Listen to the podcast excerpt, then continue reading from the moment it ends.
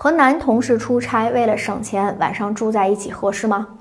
何女士说，那是去年领导安排我和一个男同事去另一个县城和客户签合同。本来那天下午就可以回公司，可是由于客户呢来迟了，足足浪费了三个小时，让我们错过了回去的时间。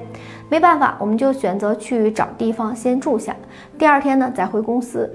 可我们出差的费用啊已经不多了，这个男同事呢就提出一起住。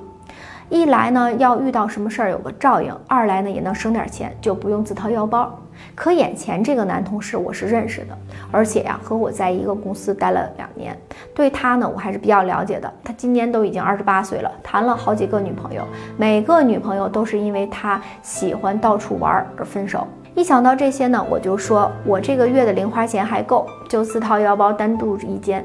那我对他还是不放心的。都说女孩子出门在外得注意安全。虽说这个男同事和我很熟，但他的为人啊，我还是了解的。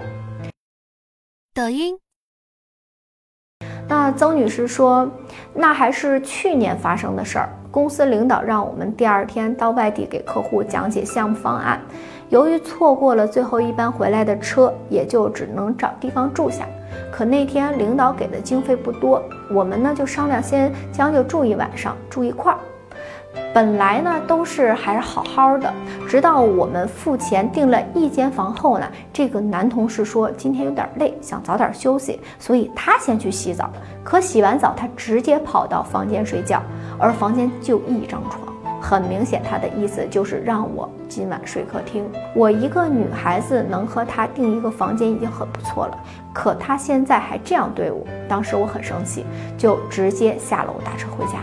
当时回家的车费呀，我花了三百五十八块钱，但我认为这点钱该花还是花。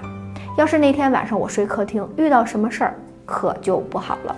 所以女孩子一个人在外出差，或者和异性朋友在外，记得好好的保护自己。有些钱该花就得花，不能说舍不得。毕竟钱可以再挣，可自己的安全也很重要。抖音。